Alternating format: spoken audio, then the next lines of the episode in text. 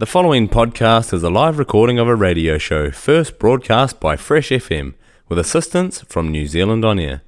Fresh FM is a community access media station based in Te Tauihu, the top of the South Island, New Zealand.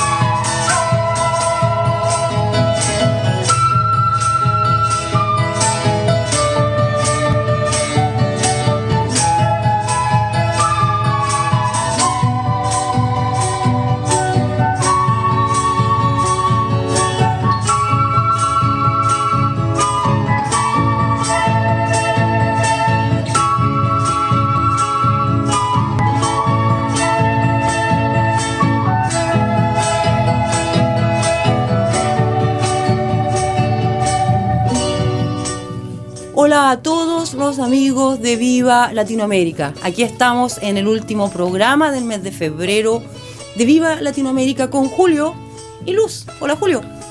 Hola Jessica, buenas tardes Luz. Eh, como todos los jueves nos reunimos acá en los estudios de Fresh FM para conversar respecto de la actualidad latinoamericana en un permanente ejercicio de análisis y controversia noticiosa. Buenas tardes, Luz.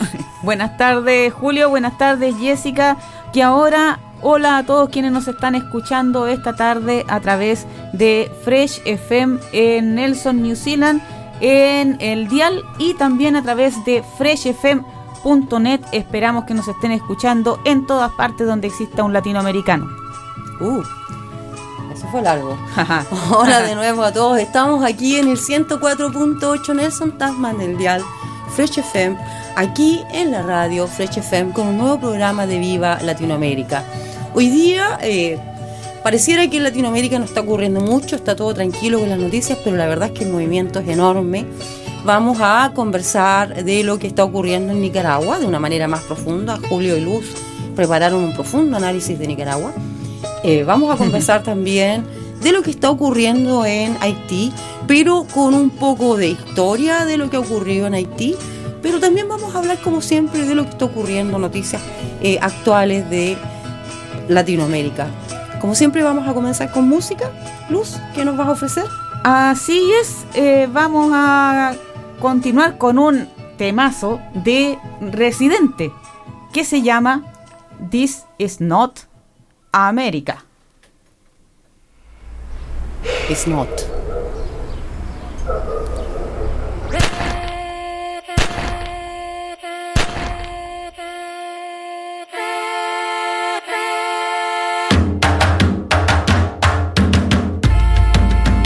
Estamos aquí, oye, que estamos aquí. Mírame, estamos aquí. Hace rato, cuando ustedes llegaron, ya estaban las huellas de nuestros zapatos. Se robaron hasta la comida de gato y todavía se están lamiendo el plato. Bien encabronado con estos ingratos. Hoy le doy duro a los tambores hasta que me acusen de maltrato. Si no entiendes el dato, pues te lo tiro en cumbia, bossa nova, tango o vallenato. A los calaboy y bambú, bien frontú, con sangre caliente como Timbuktu. Estamos dentro del menú. Se llama Tupac por Tupac Amaru del Perú. América no es solo USA, papá. Esto es desde Tierra del Fuego hasta Canadá. Hay que ser bien bruto, bien hueco. Es como decir que África es solo Marruecos. Estos canallas se les olvidó que el calendario que usan se lo inventaron los mayas con la Valdivia precolombina desde hace tiempo. Ah, este continente camina, pero ni con toda la marina pueden sacar de la vitrina la peste campesina. Esto va para el capataz de la empresa. El machete no es solo para cortar caña, también es para cortar cabeza. Aquí estamos, siempre estamos, no nos fuimos, no nos vamos. Aquí estamos pa' que te recuerdes. Si quieres mi machete te muerte. Aquí estamos, siempre estamos, no nos fuimos, no nos vamos. Aquí estamos pa' que te recuerdes. Si quieres mi machete te muerte. Si quieres mi machete te muerte. Quieres mi machete te muerte. Si quieres mi machete te muerte. te muerde, te muerde. Los paramilitares, las guerrillas, los hijos del conflicto, las pandillas, las listas negras, los falsos positivos, los periodistas asesinados, los desaparecidos, los narcogobiernos, todos los que robaron, los que se manifiestan y los que se olvidaron, las persecuciones, los golpes de Estado, el país en quiebra, los exiliados, el peso devaluado, el tráfico de droga, los carteles, las invasiones, los emigrantes sin papeles, cinco presidentes en 11 días, disparo a quemar ropa por parte de la policía. Más de 100 años de tortura. La nova trova cantando en plena dictadura. Somos la sangre que sopla la presión atmosférica. Gambino, mi hermano, esto sí es América.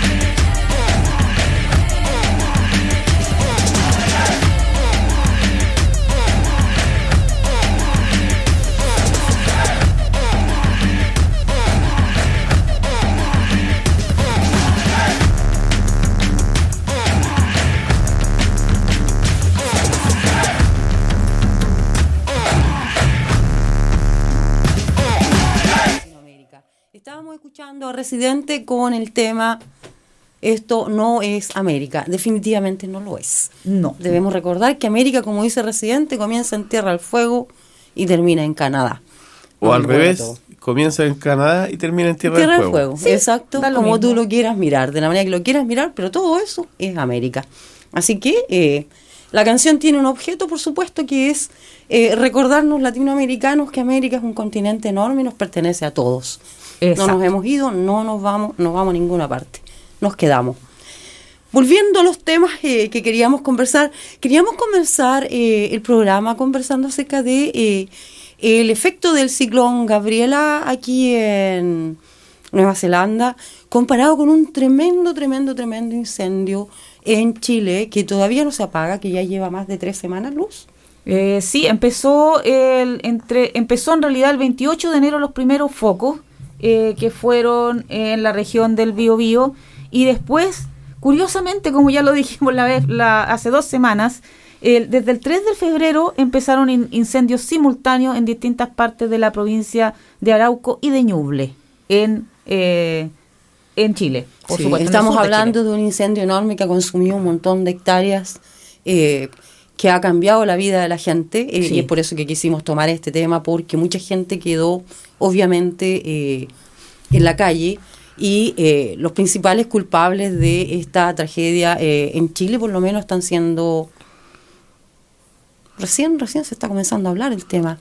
Julio. Este que se habla y la verdad es que se sí, oculta mucha se oculta información. mucho, sí. Porque en definitiva lo que uno espera es que se hable de los, que generan este problema. Eh, eh, es hablar en el fondo de un rediseño de la industria forestal en Chile, que es el principal, principal responsable de todo este eh, hecatombe, digamos, o de toda esta, esta serie de incendios forestales, dada la cantidad de, de la superficie que tienen ellos plantados muy cerca de las viviendas, Exacto. Sin ninguna regulación, Eso es. sin ningún control por parte del Estado tampoco, y en este caso tratando abiertamente de desviar la atención porque eh, han enfocado el tema de los incendios en un área particularmente conflictiva por el tema mapuche, que es la zona del Biobío y de la Araucanía. Así es. Cuando la práctica y la realidad, los mismos estadísticas que tiene CONAF, nos muestra que han sido siempre la misma área que no tiene regulación, que es la que concentra la mayor cantidad de las plantaciones forestales,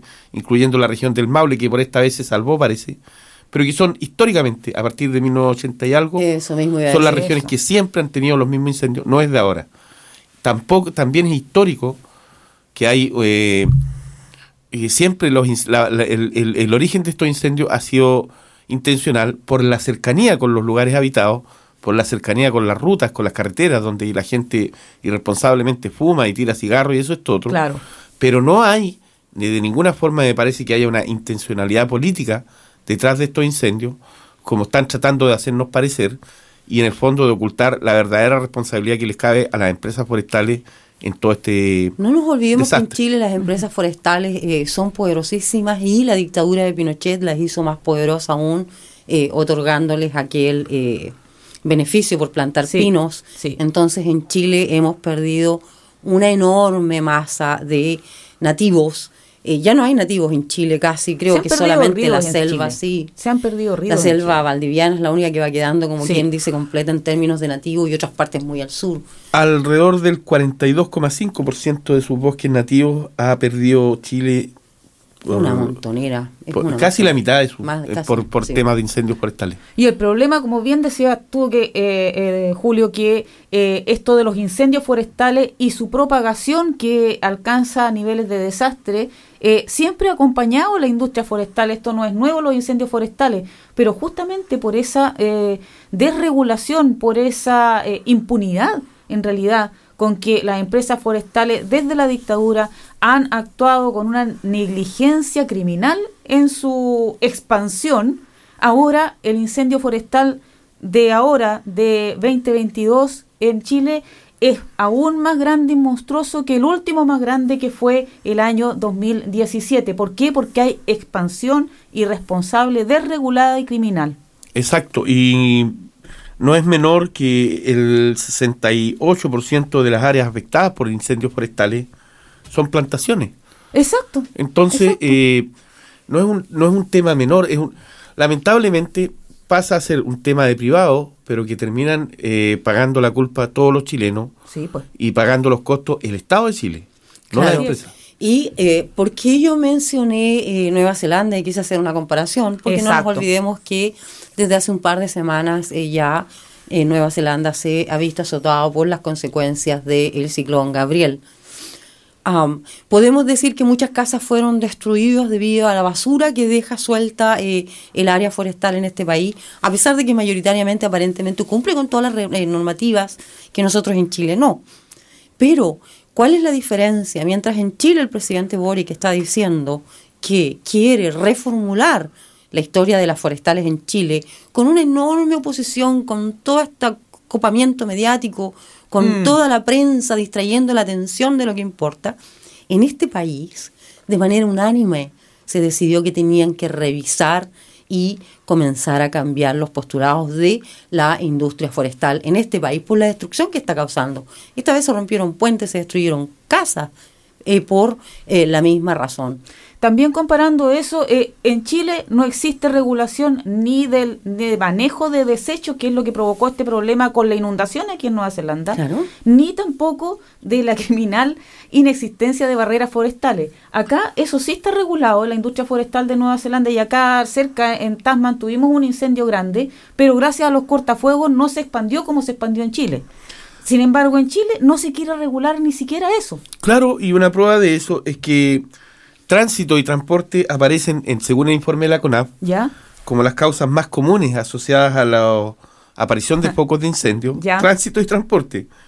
Eh, porque la red vial, en el fondo, está muy cerca de las plantaciones forestales. Y Claro. todos sabemos lo que ocurre cuando la claro. gente se mueve alrededor de superficies que son altamente eh, eh, proclives al incendio, como son las plantaciones de pino y eucalipto. Así es. Y en el fondo eh, se sigue tratando, como estamos comentando recién, de desviar la atención del verdadero problema que es la responsabilidad que le cabe a las empresas forestales en esta catástrofe. Esperemos Cosa que, aquí en Chile, en Nueva en Zelanda, parece se que está se está... tomando, eh, se está, se está hablando de una revisión de todo el sistema que eh, involucra trabajar en empresas forestales o las empresas forestales trabajando en Nueva Zelanda.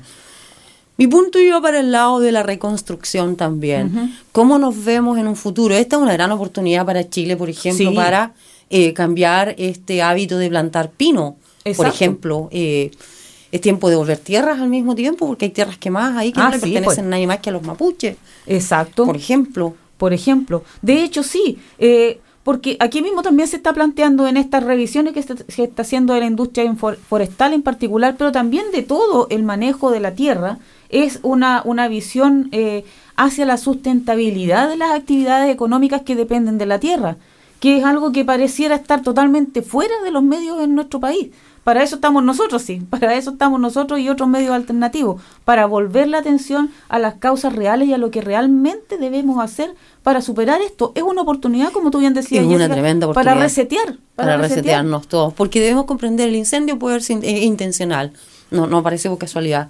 Un ciclón no es algo que tú planees. Tenemos que comenzar a pensar cómo vivir de manera susten- eh, sustentable, como dices tú, Luz, eh, en un nuevo eh, en un nuevo ambiente, que es este ambiente de eh, desastres naturales y eh, otras, eh, como dices tú, Julio, ah, ¿cómo le llamas? Hecatombes Claro. y otras o, o otras Catástrofes, sí. ¿cierto? Sí. Eh, productos de eh, el medio ambiente que está cambiando porque ha sido lastimado precisamente por actividades como la actividad forestal, una de ellas. Claro, y una de las cosas que, de los temas que en algún momento tiene que ser parte de la agenda política en Chile, Mm. es cómo conservamos la biodiversidad, que Sí. es un tema que está muy ausente del- de la agenda política. Y que estaba incluido en la, en Claro. la Constitución, constitución que Que rechazaron. está, ¿Y porque cómo-.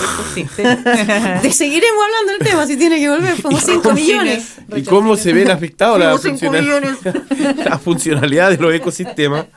Porque en el fondo el, el tema de los incendios forestales sigue siendo eh, el principal, el principal problema medioambiental en América Latina y afecta no solo a Chile, ya lo hemos comentado, Sí. afecta a Argentina, a Brasil, Brasil, claro. Chile y Paraguay, que son las empre- los países, países que que tienen forestal, sí. mayor concentración de plantaciones de pino y eucalipto en América Latina.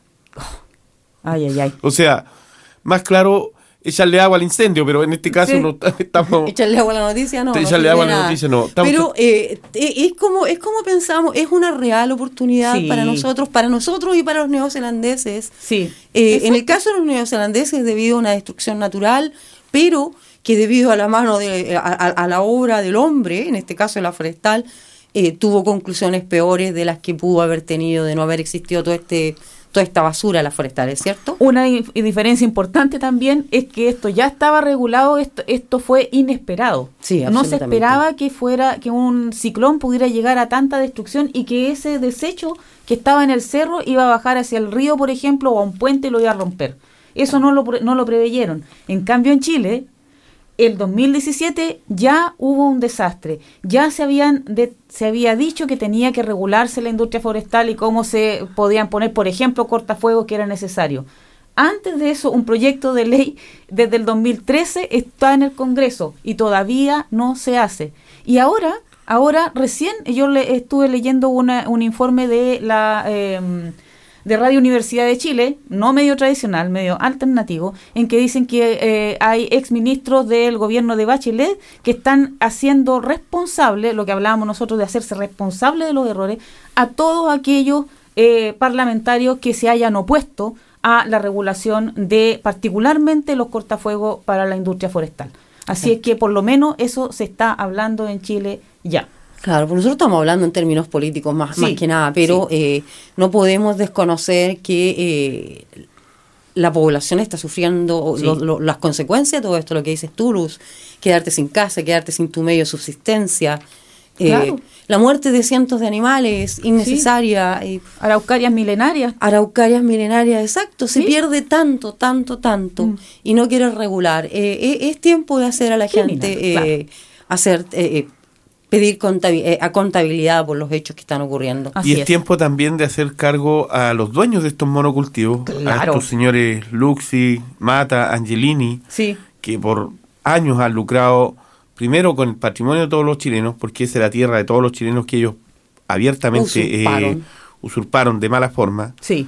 y además que se hagan cargo de lo, del costo que tiene esto, porque al final el Estado de Chile termina pagando el, el costo de esta tragedia, Sí. cuando en realidad es un negocio privado, y como es un negocio privado, lo lógico sería que se hicieran cargo de sus pérdidas también.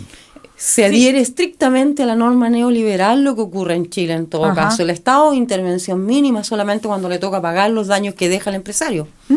Y queda también en la, eh, algo que mencionaba muy bien tú, eh, Julio, que esto eh, es una usurpación del territorio de Chile al mismo tiempo que del Gualmapu. Cuando Claro. se usurpa el Gualmapu, porque las forestales han usurpado el, el Gualmapu y se ha usado a los militares y a los carabineros como guardias forestales para proteger esa invasión, no se usurpó solamente a los, ma- a los mapuches, se usurpó a toda la gente que vive en el territorio, porque son toda la gente que vive en los territorios las que están sufriendo estos incendios. Eso. Eso es verdad. Eh, no queda más que solidarizar sin duda con las familias que han sufrido este flagelo, digamos, eh, sí. porque al final de cuentas eh, gente eh, que vive en zonas rurales y que siempre está tratando de mejorar su calidad de vida y que por alguna u otra razón estas megacorporaciones las aplastan, invaden, los obligan a desplazarse, Claro. los mueven, en fin, una serie de consecuencias que eh, bajo el prisma, porque en general ellos ofrecen que van a mejorar el área, van a ofrecer más empleo, pero termina siendo una manzana envenenada para Así todos ellos. es. Yo ah, al mismo tiempo quiero hacer hincapié eh, no solamente en la solidaridad, pero al mismo tiempo hincapié en esta nueva posibilidad que tenemos de eh, volver a comenzar, de volver a, a creer, implantar, de volver a juntarnos, de volver a ser una sociedad cohesiva que es capaz de trabajar juntas para promover reales cambios. Es lo que necesitamos en Chile, es lo que necesitamos en Latinoamérica, estar más juntos, eh, entender que debemos solucionar las cosas por nosotros mismos y no involucrar a otros. Así es, así es. En esa discusión nos vamos a la música mientras tanto. Nos vamos a la música y vamos a ir con un tema muy lindo de Caetano Veloso que anuncia uno de nuestros próximos temas que se llama, y el nuevo tema es Haití. Aquí en el 104.8 Nelson Tasman FM Viva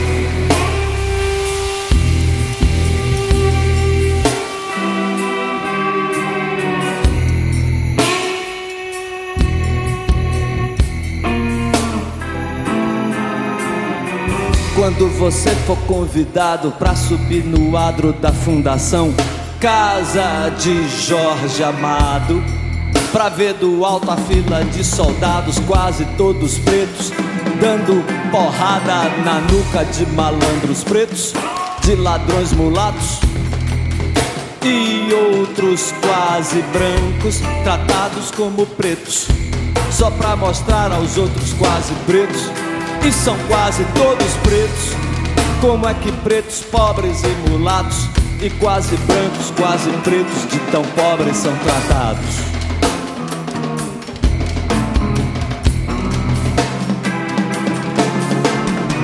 E não importa se olhos do mundo inteiro possam estar por um momento voltados para o largo, onde os escravos eram castigados. E hoje um batuque, um batuque com a pureza de meninos uniformizados de escola secundária em dia de parada. E a grandeza épica de um povo em formação nos atrai, nos deslumbra e estimula. Não importa nada, nem o traço do sobrado, nem a lente do fantástico, nem o disco de Paul Simon. Ninguém, ninguém é cidadão. Se você for ver a festa do Pelô, e se você não for, pense no Haiti. Respeito o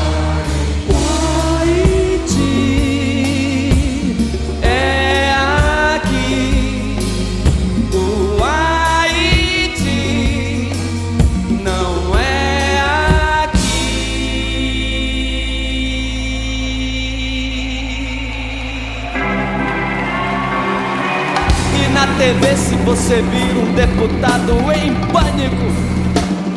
Mal dissimulado diante de qualquer, mas qualquer mesmo, qualquer, qualquer plano de educação. Que pareça fácil, que pareça fácil e rápido. E vá representar uma ameaça de democratização do ensino de primeiro grau. E se esse mesmo deputado defender a adoção da pena capital e o venerável cardeal disser que vê tanto espírito no feto e nenhum no marginal.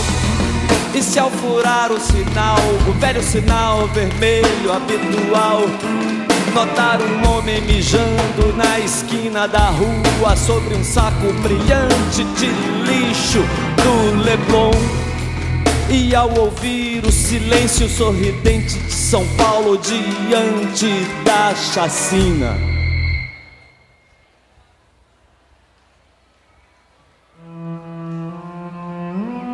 Cento e onze presos indefesos, mas presos são quase todos pretos, ou quase pretos, ou quase brancos, quase pretos, de tão pobres.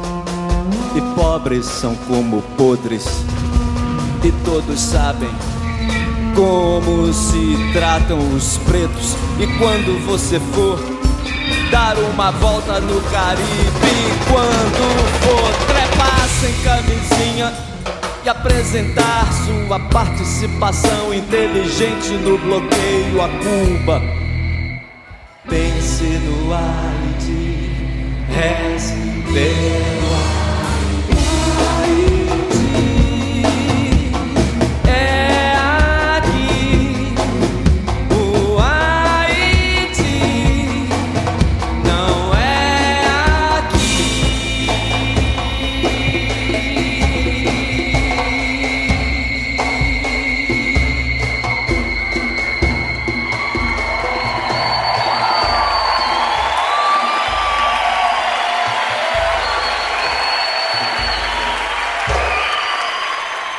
Estamos en Viva Latinoamérica en el 104.8 Nelson Tasman Fresh FM.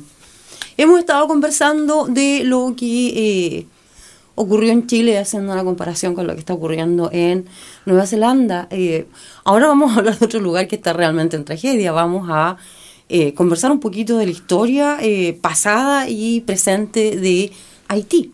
Haití, que es un, eh, uno de los, eh, de los lugares de América Latina que eh, nosotros tratamos de, eh, de abordar, de investigar, eh, dado que eh, es muy poca su presencia en los mismos medios latinoamericanos. Así que por eso, la tremenda y trágica historia que tiene Haití. así es. Así es, eh, la Española, la isla que fue descubierta por Cristóbal Colón en su primer viaje, eh, que pasó de ser ah, un lugar de reunión, eh, digamos, de este acopio de gente que empezó a venir a América Latina, eh, a América, digamos, eh, post eh, precolombino, y que va- ya en 1520 eh, el interés de los españoles por esta isla decreció debido a que habían encontrado oro en México.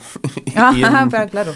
Entonces, eh, ya en 1520 se estaban yendo casi de Haití, o la española, la estaban dejando como a su suerte. ¿Ya? Cuestión que aprovecharon alrededor del 1600 los, eh, los franceses para apoderarse de la isla, eh, instalarse con plantaciones de azúcar y esclavos. Eh, ese fue el periodo donde desaparecieron los indígenas en Haití. Hubo un gran genocidio. Sí. Hubo una introducción de esclavos, trajeron mucha gente de África, los franceses, para, para las plantaciones de azúcar. Eh, y justamente fue eso lo que también eh, dio origen a la paradoja de Haití, que en 1791 eh, inspiraba la Revolución Francesa. eh, fue el primer país del mundo donde se decretó la libertad de todo ser humano. Fue el Claro, primer país pues. del mundo. Claro. Sin claro que embargo, es el Como pesado país más pobre de América Exacto. Latina sí. y fue el primer país en abolir la esclavitud. Sí. Eh, en el fondo fue una, una un golpe a la cátedra en esos años que sin duda ha tenido repercusiones hasta el día de hoy. Eh, exactamente, y de hecho un punto muy, muy, muy importante es esta eh, colonización unida a la esclavitud, que es lo que perpetraron los franceses. Europeos. eh, europeos, claro, sí, en contra de eh, el pueblo de Haití.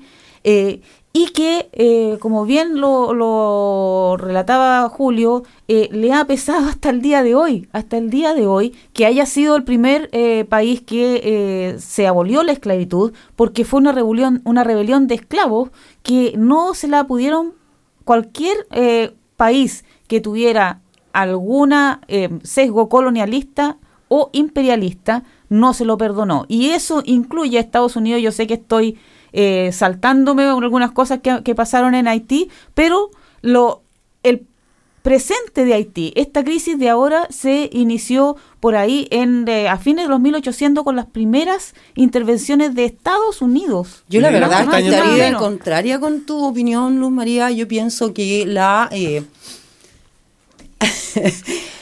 la pobreza de Haití viene desde el momento en que ellos decidieron declararse libres. En el momento que decidieron declararse libres, sellaron su mala suerte, porque eso no lo iban a permitir los imperialistas ni los colonialistas. Bueno, digamos que probablemente siempre ha estado siendo tironeado eh, Haití por parte de alguna potencia extranjera. Fue primero España, luego Francia. Gran Bretaña también trató en algún momento de hacerse parte de eso. Gran Bretaña, de hecho, tomó parte de la mitad de la isla, que es lo que es República Dominicana. Hoy en día, claro. Eh, y, y que está haciendo una tremenda cerca para separarse, precisamente. y en el fondo, eh, durante un periodo de aproximadamente 100 años hasta los tiempos modernos, Haití estuvo en una constante eh, y permanente lucha con diferentes eh, países imperialistas que estaban tratando de tomar control y posesión de la isla. Efectivamente. Exacto. Hasta 1915, cuando Estados Unidos simplemente decidió que era tiempo de entrar y comenzó la llamada eh, invasión, podríamos decir, de Haití. Bueno, ellos siempre la han llamado igual. No, Eh, no, no, invasión de Haití, sí. que duró 19 años. Durante esos 19 años Estados Unidos se dedicó a robar a Haití cualquier bien que pudieran tener. La pobreza de Haití ha sido eh, consecutivamente eh,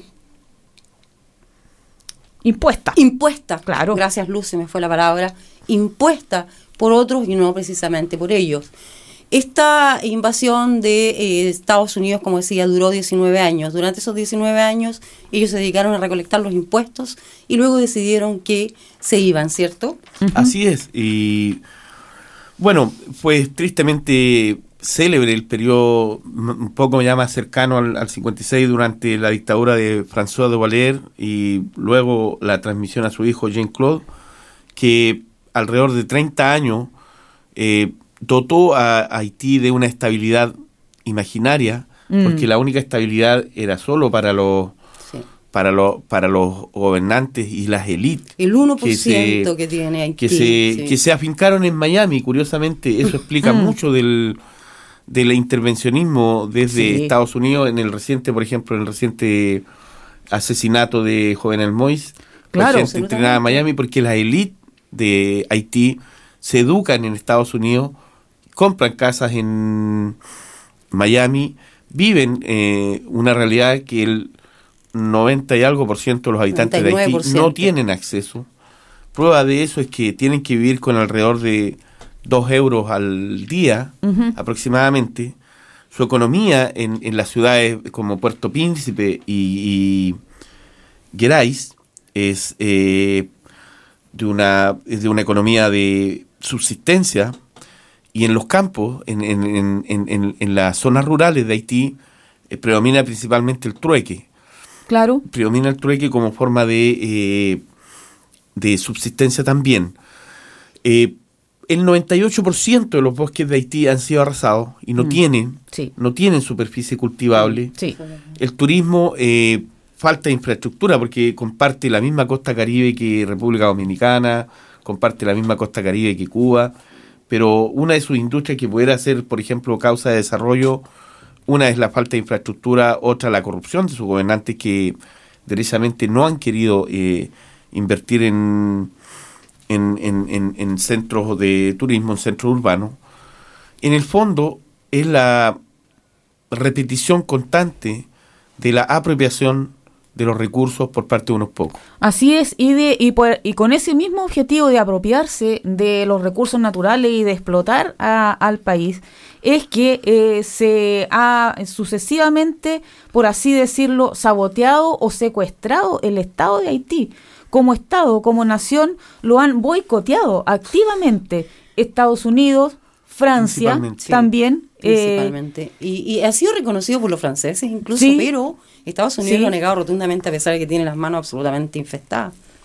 así es. Digamos que ningún La- presidente electo hasta el momento ha terminado su mandato. No, No, para nada. Han habido desde 1986, que fue cuando se terminaron los Jean-Bertrand 28 años de eh, Duvalier, Sí, Sí. siempre- a hoy día han habido alrededor de ocho am, dictaduras en Haití, No. sucesivos presidentes, sucesivos Sí, presidentes. No todos ellos electos. electo. Algunos. no todos electos, algunos electos, Sí. algunos asesinados, como fue el caso del penúltimo presidente Moisés Juvenal Moisés. Juvenal Moise, Sí. que fue asesinado por colombianos enviados por, por Estados Unidos. nos preguntamos aquí, ¿por quién? Sí, por Estados Unidos. Sí. El asunto es, nosotros estamos tratando de comprender qué es lo que lleva a la crisis que vive y que ha vivido Haití todo este tiempo, todos estos años, porque la verdad es que, como decías tú, Julio, muy bien, durante los 28 años de la dictadura, bueno, más de 28 años, 30 porque del casi. 50 sigue del 50 Claro. al 85. Eh, durante la 87. dictadura de los Duvalier, de los Duvalier, porque son padre e hijo, ¿cierto?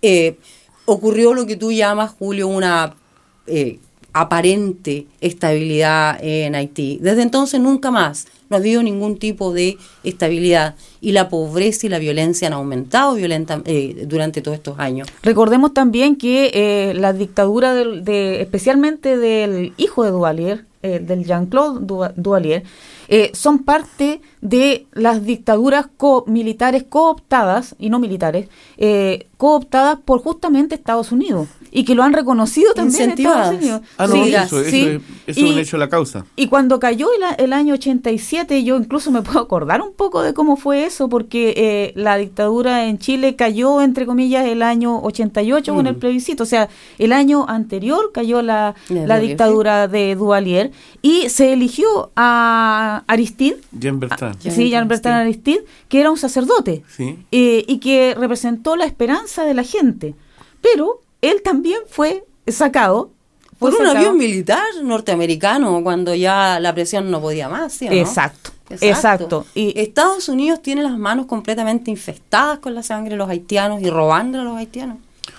Digamos que un informe de la CEPAL eh, plantea eh, algunas de las cosas, de los factores que probablemente explican esta pobreza endémica de Haití. ya. Entre ellos menciona su inestabilidad política, que ha sido permanente. Claro. Sí, Ya sabemos las causas.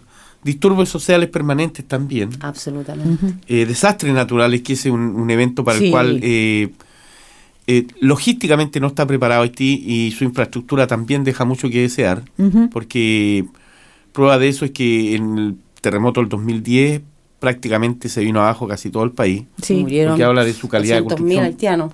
muy, de su muy mala calidad de Sí, construcción sí. y sus estándares.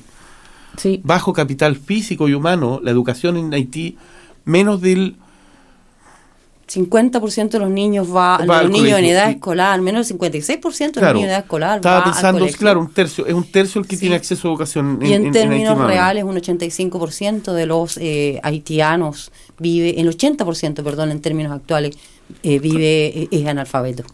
Es Y la última enorme, causa que enorme. mencionaba este informe, que es eh, ya de perogrullo, pero es la realidad, gobierno e instituciones deficientes y una relación Mm. débil entre el Estado haitiano y sus ciudadanos. No Yo te puedo agregar algunas más incluso, Julio, porque no, no hay una No, claro, no no hay hay una sola razón. existencia, por ejemplo, no hay una existencia de factores que unan a la sociedad haitiana. La sociedad haitiana vive en un continuo, en, un con- en una continua desconfianza. Am, hay pobreza extrema en, en- en Haití. La inmigración es un, es un constante en Haití. Los haitianos siempre están tratando de salir. Hay pro- proliferación del crimen organizado. Eh, es- es- está No realmente las instituciones no funcionan, no trabajan, no hay cohesión societal. O sea, hay una serie de razones por las que Haití no sale adelante, pero además porque no existe la voluntad de aquellos actores que oprimen a Haití Exacto. de salir de la escena y dejar que Haití crezca, porque no nos olvidemos que hace una semana atrás Canadá estaba mandando un buque de guerra, por favor. Porque en el fondo se está hablando, se ha impuesto eh, lo que tú llamas eh, me- El copamiento. copamiento mediático, Mm. se ha impuesta la idea en Haití de que es necesario que se arme este despelote para poder conseguir Una- una, intervención otra vez. Externa. ¿Intervención de quién? Bueno, hubo una intervención, entre comillas, que fue un poco más aplaudida y menos resistida, que fue la única vez que mandaron eh, tropas latinoamericanas a Haití. Después del terremoto. Claro, que Claro. fueron brasileños, argentinos, chilenos, uruguayos. Sí. Sí. Fue en términos de, a pesar de que hubo algunos errores y abusos también por Sí, parte hubo. de los milicos, hay que decirlo, Sí. pero fue probablemente la más fructífera en términos de pacificar un poco el contexto de inseguridad permanente que vive la capital Puerto Príncipe. Sí. Y eso fue eh, una muestra de que con, una, con un poco de voluntad política probablemente se puede ordenar la casa. Lo que falta es la, el- la intención de hacerlo, Sí. porque definitivamente por alguna razón ese porcentaje de ciudadanos haitianos viviendo en Haití, educándose en Estados Unidos, no les interesa eh, la No. salud de todos sus habitantes, Obviamente simplemente ven su propio beneficio, Ujú. Sí. como es la tónica de América Latina. Completamente de acuerdo contigo y completamente de acuerdo con el comentario que haces del tiempo en que eh, los grupos de, mili- de militares de diferentes países latinoamericanos fueron a Haití, porque yo recuerdo, hubo harto Sí. abuso. no es que se haya cometido un poquito de abuso. Claro, Se sí, cometió sí. mucho abuso de parte de la eh, milicia eh, latinoamericana eh, en Haití. Pero lo que tú también dices es verdad, de alguna manera se eh, estabilizó un poquito. Lo que en el fondo quería rescatar es que no hace falta un poco de eso, un poco de una cooperación más eh, decidida, Sí. más permanente de los gobernantes latinoamericanos Sí.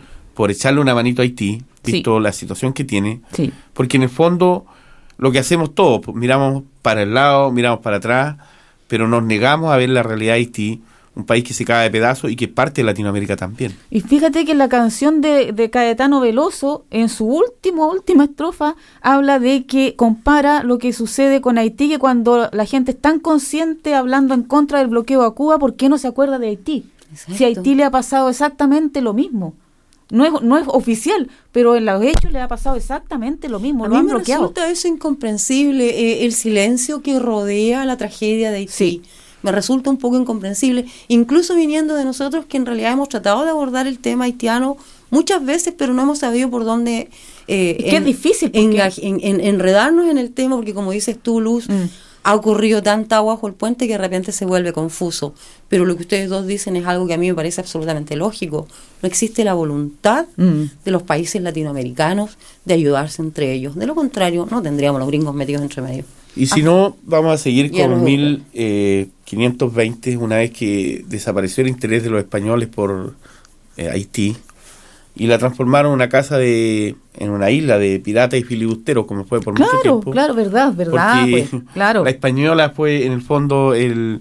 Una guarida. El Una coto de guarida. casa, sí, Sí. un Una coto de guarida. casa, una guarida, Sí. sí. sí. Sí. Eso fue. Nada bueno. eh, Nada bueno. no. Todo comenzó mal. Comenzó Llegaron mal, los pero europeos, se fueron. pudiera terminar bien. Si eso los depende de la voluntad fueron. de los latinoamericanos también. Ahora, ahora, sí, ahora Sí, depende de ahora nosotros. que vienen los resets. Sí, Sí. ahora que vienen que- nosotros. va nuestro mensaje de esperanza para los haitianos Sí. de que en algún momento los gobernantes se van a poner las pilas y van a tratar de echar una manito real. Esperemos que no sea en algún momento y la presión comience desde ya. Así Eh, la es. situación en Haití se ha vuelto absolutamente imparable. Ya. ¿Vamos a la música? Vamos a la música porque eh, quedan 15, 16 minutos de programa. Estamos en vivo aquí en Viva Latinoamérica y cerramos con el tema de Haití, con otro eh, tema musical del folclore haitiano, Que sería, que sería Rara. es raro.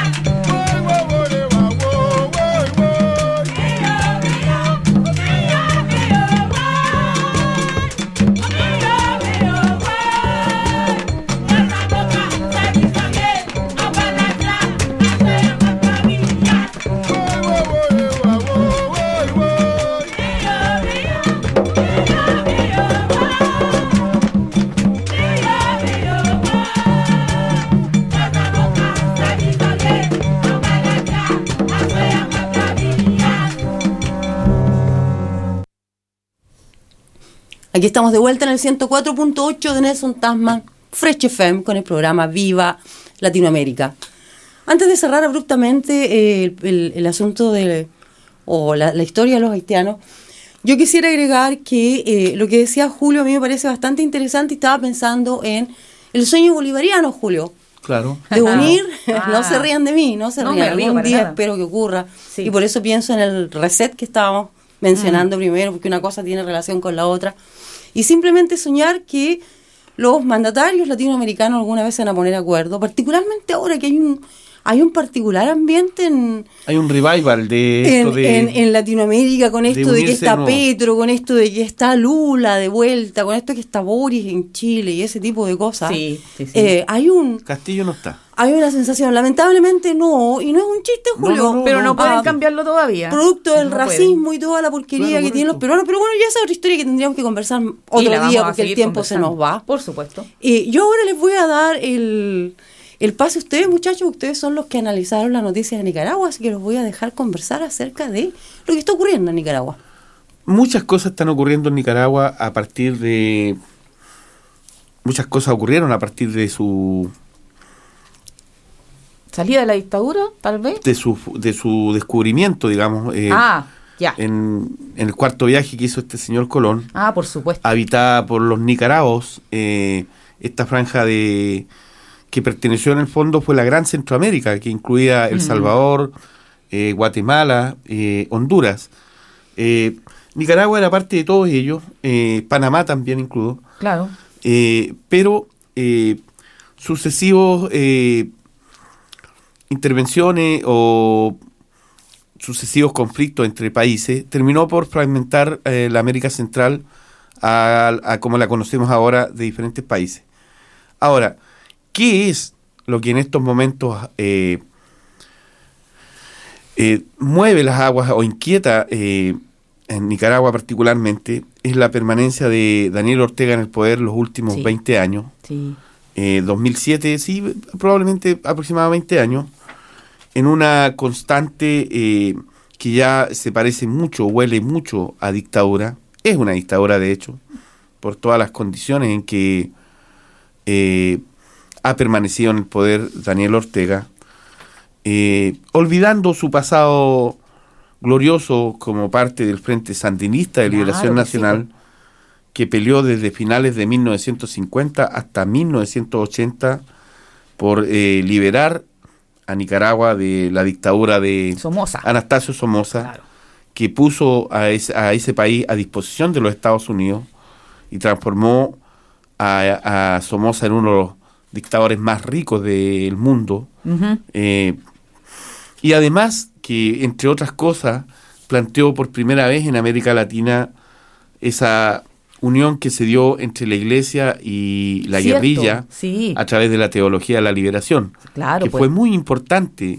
No nos olvidemos del rol que jugó en ese tiempo los hermanos Cardenal y un montón de otros sacerdotes que se la jugaron por creer que la iglesia tenía que intervenir cuando los más desposeídos no tenían acceso a justicia. La opción por los pobres, Ernesto Cardenal, el sacerdote poeta, eh, muy, muy, muy eh, renombrado, tanto como por su participación en lo que tú estás describiendo, Julio, que es la teología de la liberación, como por su obra poética. Me acuerdo que leí un poema muy lindo de él que es dedicado a Marilyn Monroe, ni más ni menos. sí, muy, muy entretenido Ernesto Cardenal. Sí, Ahora, eh, indudablemente Estados Unidos ha intervenido un montón de veces en Nicaragua.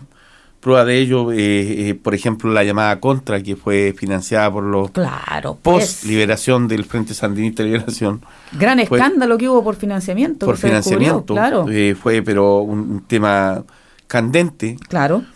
De alguna forma hubo como un, un ayornamiento, una, una, un- un- una breve transición con la asunción de Violeta Chamorro, que fue además claro. muy discutida porque a pesar del peso político que tiene Violeta Chamorro en Nicaragua, en la historia que la secunda también, y en ese, en ese contexto eh, asume, post Violeta Chamorro, asume Daniel Ortega en el 2007 como una, eh, una posibilidad de permanecer viva la revolución sandinista y los ideales que en, su, en el principio ellos enalboraron para luchar contra la dictadura de Somoza, pero que en el correr de los años se ha ido transformando en otro en otra dictadura, solo que de izquierda, con otro nombre.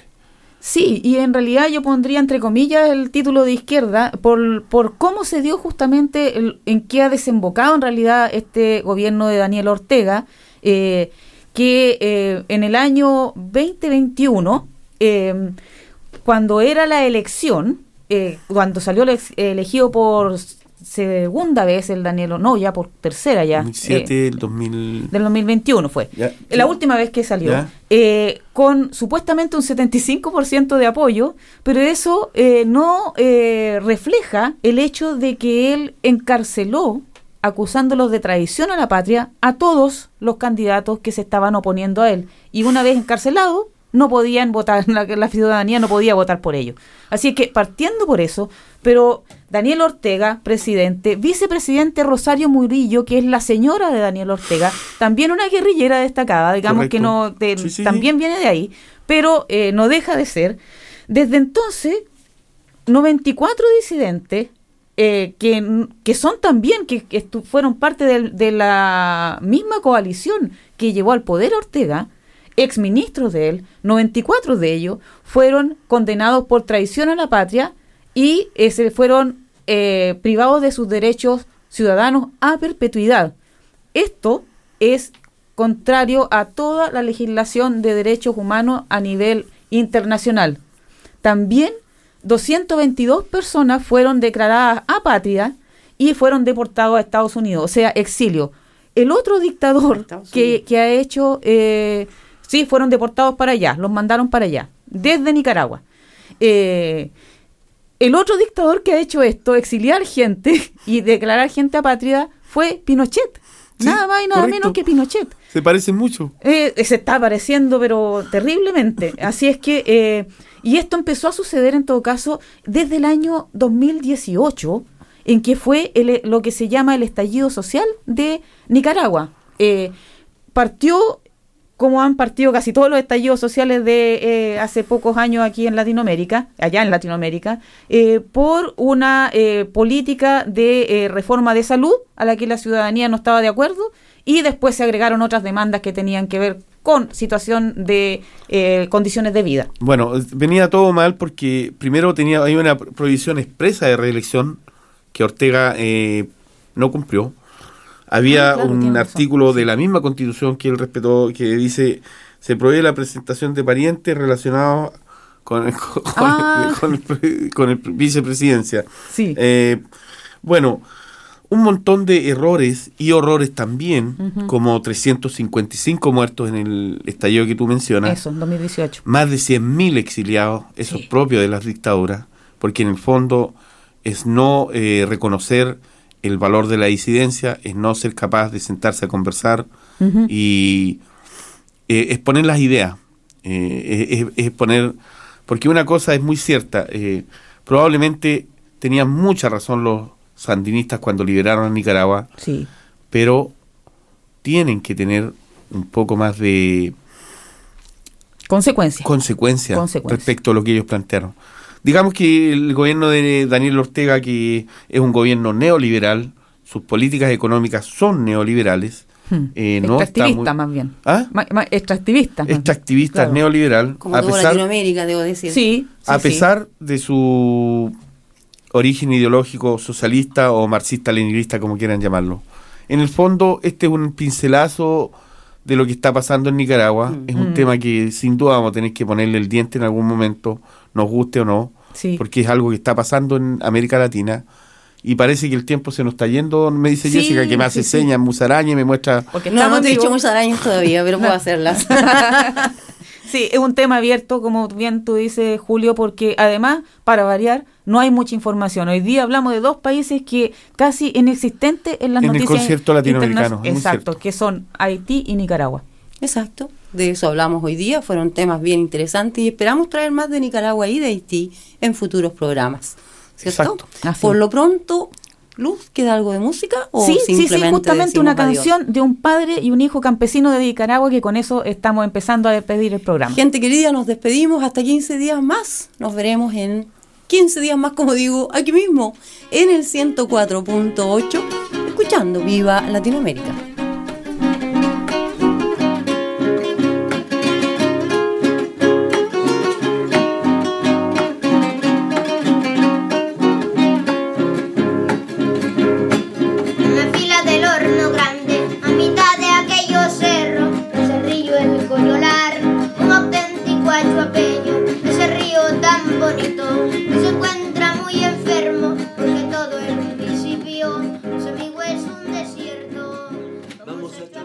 The podcast you just listened to was a live recording of a radio show, first broadcast on Fresh FM, the top of the South's community access media station, with support from New Zealand On Air. The funding of Access Media makes these podcasts possible. To find similar programs by other community access media stations, go online to accessmedia.nz. If you or your group would like to know more about how you can have a program on our station, please contact us. Visit our website freshfm.net for our contact details.